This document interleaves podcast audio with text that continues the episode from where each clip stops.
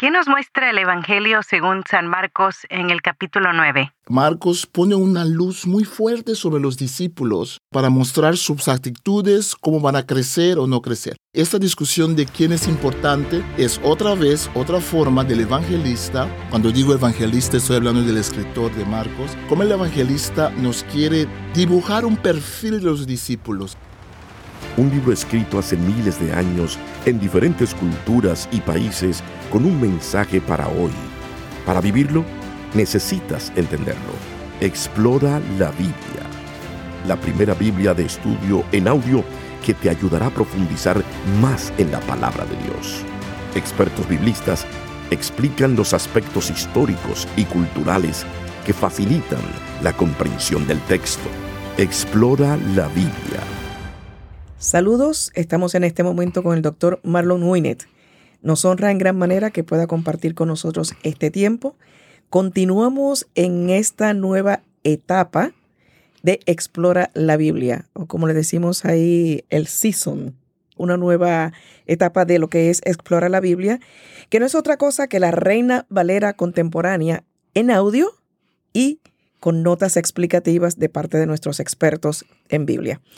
Hoy vamos a continuar con el capítulo 9 del Evangelio según San Marcos. Saludos, doctor Marlon. Saludos, hermana Loida. Un placer para estar contigo y estar con los oyentes que quieren estudiar y escrutinar más la Biblia. Muchísimas gracias. Este Evangelio según San Marcos es especial, ¿no? ¿Qué podríamos hablar a modo introductorio? Muchos especialistas pensamos de que fue el primer evangelio escrito. Es un evangelio donde vemos que el autor eh, comprime mucho la historia de Jesús y lo da una velocidad inmensa. La palabra en griego eitus, que significa inmediatamente, aparece muchas veces en el texto, como que Jesús siempre está a la corrida. es un texto eh, donde el autor dice las cosas así de forma muy brusca también, muy directas y no deja quedar bien a los discípulos. Eh, el autor no tiene ningún problema en mostrar de que los líderes del movimiento de Jesús tenían sus problemas y de que así resalta que es la gracia de Dios que los llamó. Pero vamos a ver eso más, donde los discípulos meten la pata cada rato. Pero eso nos demuestra al mismo tiempo que eran seres humanos como nosotros y que ahí está la gracia, ¿no? Para venir en, en nuestro rescate. Vamos a comenzar con el capítulo 9, pero este capítulo está relacionado con el anterior, con el capítulo 8. ¿De qué manera? Sí, el tema es de que si vemos el versículo 1, el versículo 1 en realidad termina el trozo anterior donde Jesús predice su muerte. Al final hay un versículo que siempre aparece en los libros de versículos difíciles de la Biblia, donde Jesús dice que les digo la verdad que los que estén aquí, muchos de los que están aquí, no van a aprobar la muerte antes de que venga el reino de Dios en poder. Entonces es un versículo fuerte porque mucha gente se pregunta cómo puede ser que los discípulos eh, murieron antes de la segunda venida de Jesús. Pero la explicación de este versículo lo vamos a dar al final del capítulo. Perfecto, entonces escuchemos el capítulo 9 del Evangelio según San Marcos. Evangelio de Marcos, capítulo 9. Jesús les dijo, De cierto les digo que algunos de los que están aquí no morirán hasta que vean llegar el reino de Dios con poder. La transfiguración. Seis días después, Jesús se llevó aparte a Pedro, Jacobo y Juan, los llevó a un monte alto y allí se transfiguró delante de ellos sus vestidos se volvieron resplandecientes y muy blancos como la nieve. Nadie en este mundo que los lavara podría dejarlos tan blancos. Y se les aparecieron Elías y Moisés, y hablaban con Jesús. Pedro le dijo entonces a Jesús, Maestro, qué bueno es para nosotros estar aquí. Vamos a hacer tres cobertizos, uno para ti, otro para Moisés y otro para Elías y es que no sabía qué decir, pues todos estaban espantados. En eso vino una nube y les hizo sombra, y desde la nube se oyó una voz que decía, Este es mi Hijo amado, escúchenlo. Miraron a su alrededor, pero no vieron a nadie. Solo Jesús estaba con ellos. Mientras bajaban del monte, Jesús les mandó que no dijeran a nadie nada de lo que habían visto hasta que el Hijo del Hombre hubiera resucitado de los muertos. Por eso ellos guardaron el secreto entre sí, aunque se preguntaban qué querría decir aquello de resucitar de los muertos. Entonces le preguntaron, ¿por qué dicen los escribas que es necesario que Elías venga primero? Él les respondió, a decir verdad, Elías vendrá primero y restaurará todas las cosas. ¿Y cómo entonces dice la Escritura que el Hijo del Hombre tiene que padecer mucho y ser despreciado? Pues yo les digo que Elías ya vino, y que hicieron con él todo lo que quisieron, tal y como está escrito acerca de él. Jesús y el joven endemoniado. Cuando llegaron a donde estaban los otros discípulos, los encontraron rodeados de una gran multitud. Algunos escribas discutían con ellos. En cuanto la gente vio a Jesús, se quedó asombrada y corrió a saludarlo. Jesús les preguntó, ¿qué es lo que discuten con ellos? De entre la multitud uno le respondió, Maestro, te he traído a mi hijo, tiene un espíritu que lo ha dejado mudo. Cada vez que se posesiona de él lo sacude. Entonces mi hijo echa espuma por la boca, rechina los dientes y se queda rígido. Le pedí a tus discípulos que expulsaran a ese espíritu, pero no pudieron. Jesús dijo, ¡ay gente incrédula! ¿Hasta cuándo tendré que estar con ustedes? ¿Hasta cuándo tendré que soportarlos? Tráiganme al muchacho. Cuando se lo llevaron, tan pronto como el espíritu vio a Jesús, sacudió al muchacho con violencia, y éste cayó al suelo revolcándose y echando espuma por la boca. Jesús le preguntó al padre, ¿Desde cuándo le sucede esto? Y el padre respondió, desde que era niño. Muchas veces lo arroja al fuego o al agua con la intención de matarlo. Si puedes hacer algo, ten compasión de nosotros y ayúdanos. Jesús le dijo, ¿cómo que si puedes? Para quien cree, todo es posible. Al instante el padre del muchacho exclamó, creo, ayúdame en mi incredulidad. Cuando Jesús vio que la multitud se agolpaba, reprendió al espíritu impuro y le dijo, Espíritu sordo y mudo, yo te ordeno que salgas de este muchacho y que nunca vuelvas a entrar en él. Y el espíritu salió gritando y sacudiendo con violencia al muchacho, el cual se quedó como muerto. En efecto, muchos decían, está muerto. Pero Jesús lo tomó de la mano, lo enderezó y el muchacho se puso de pie. Cuando Jesús entró en la casa, sus discípulos le preguntaron a solas, ¿por qué nosotros no pudimos expulsarlo? Jesús les respondió, estos demonios no salen sino con oración. Jesús anuncia otra vez su muerte. Cuando se fueron de allí pasaron por Galilea, pero Jesús no quería que nadie lo supiera, porque estaba enseñando a sus discípulos. Les decía, el Hijo del Hombre será entregado a los poderes de este mundo y lo matarán, pero después de muerto al tercer día resucitará. Ellos no entendieron lo que Jesús quiso decir con esto, pero tuvieron miedo de preguntárselo. ¿Quién es el mayor? Llegaron a Cafarnaúm, y cuando ya estaban en la casa, Jesús les preguntó, ¿qué tanto discutían ustedes en el camino? Ellos se quedaron callados porque en el camino habían estado discutiendo quién de ellos era el más importante. Jesús se sentó y llamó a los doce y les dijo, Si alguno quiere ser el primero, debe ser el último de todos y el servidor de todos. Luego puso a un niño en medio de ellos y tomándolo en sus brazos les dijo, El que recibe en mi nombre a un niño como éste me recibe a mí, y el que me recibe a mí no me recibe a mí, sino al que me envió. ¿quién está a favor de Jesús? Juan le dijo, Maestro, hemos visto a uno que expulsaba demonios en tu nombre, pero se lo prohibimos porque no es de los nuestros.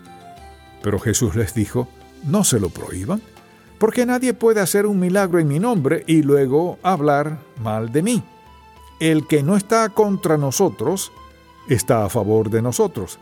De cierto les digo, que cualquiera que les dé un vaso de agua en mi nombre por ser ustedes de Cristo, no perderá su recompensa. Ocasiones de pecar.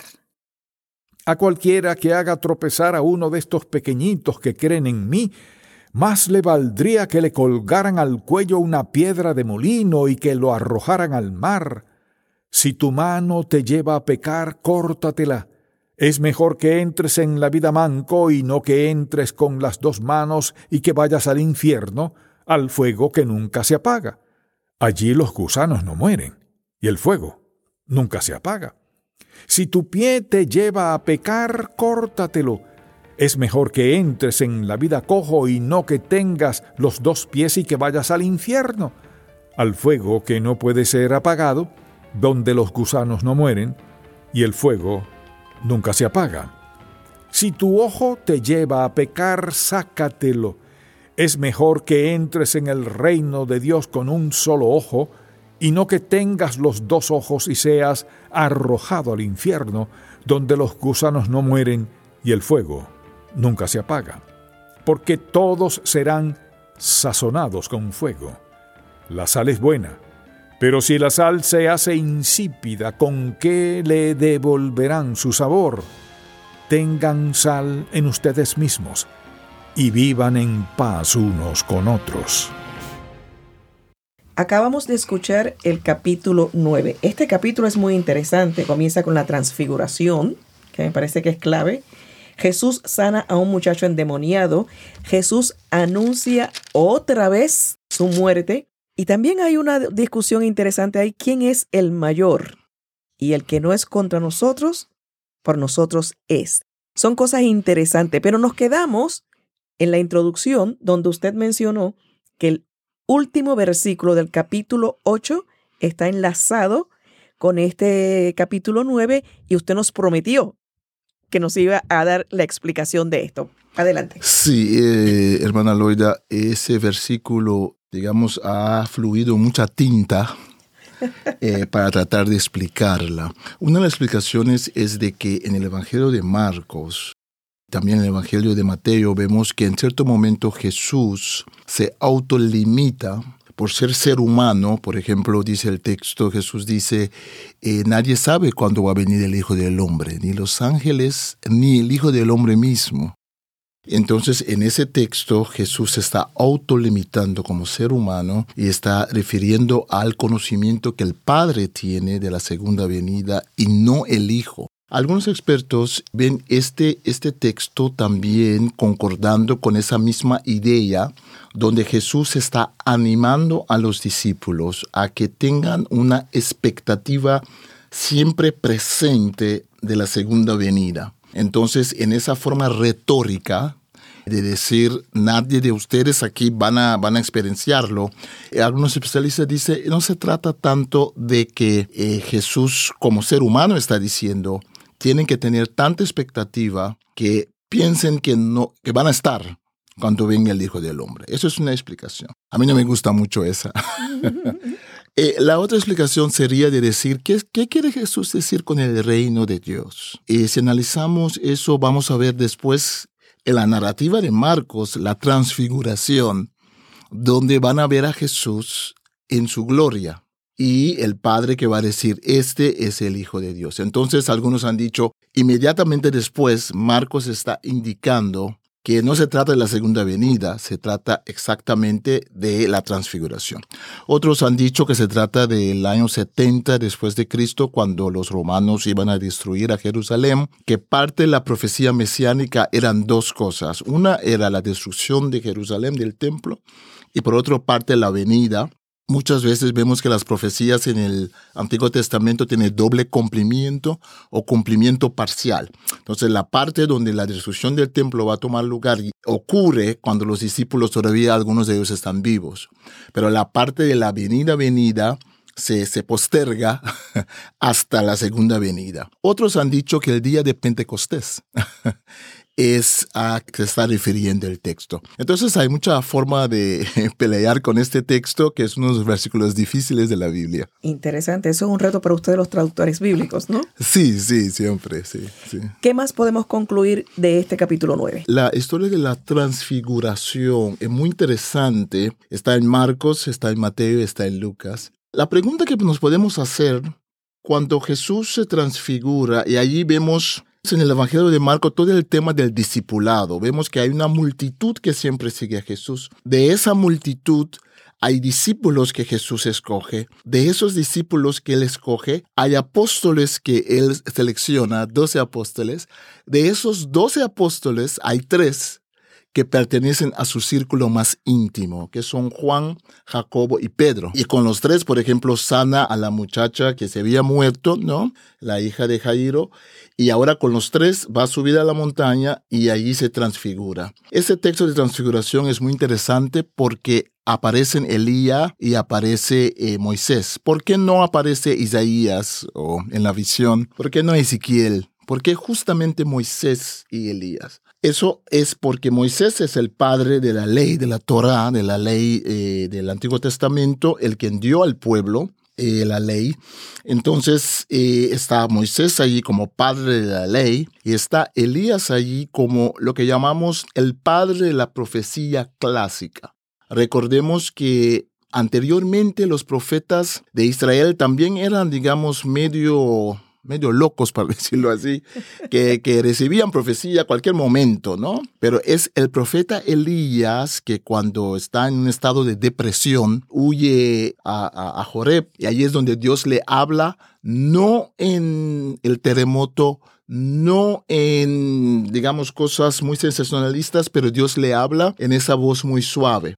Entonces dicen los rabinos que allí comienza la profecía clásica donde el profeta de Israel tiene cierto control y dominio sobre eh, cómo Dios se manifiesta y se revela a él. Pero otra cosa, Moisés no encontraron su cuerpo, dice el texto. Elías subió, ascendió al cielo. Entonces, los dos figuras del judaísmo principal. Y interesante que el texto dice, el texto dice, este es mi hijo. No Moisés. por, por, por grande que era Moisés, por importante que es Moisés, no Moisés, no Elías. Entre los tres que están allí, que son gente importante, que es Jesús, y Moisés y Elías, es Jesús es el Hijo. Entonces el texto nos quiere decir que Jesús es el rey y, el Señor sobre la ley de Moisés y sobre la tradición profética. Interesante, me encanta eh, esa explicación, la verdad que, que podríamos estar mucho rato más aquí conversando sobre eso, pero también hay otra parte donde se da este diálogo de quién es el mayor. Eso, eso como que puede ser una conducta humana presente todo el tiempo, ¿no? Sí, y allí uno de los hilos rojos en el texto de Marcos es la actitud de los discípulos. Los discípulos muchas veces no saben bueno, incluso hasta el final no saben, cuando Jesús resucita, son las mujeres que les va a decir que Jesús resucitó y, y, los discípulos ni siquiera quieren creer a las mujeres. Los discípulos constantemente, el texto nos deja ver, Pedro en el capítulo 8 era, ¿no?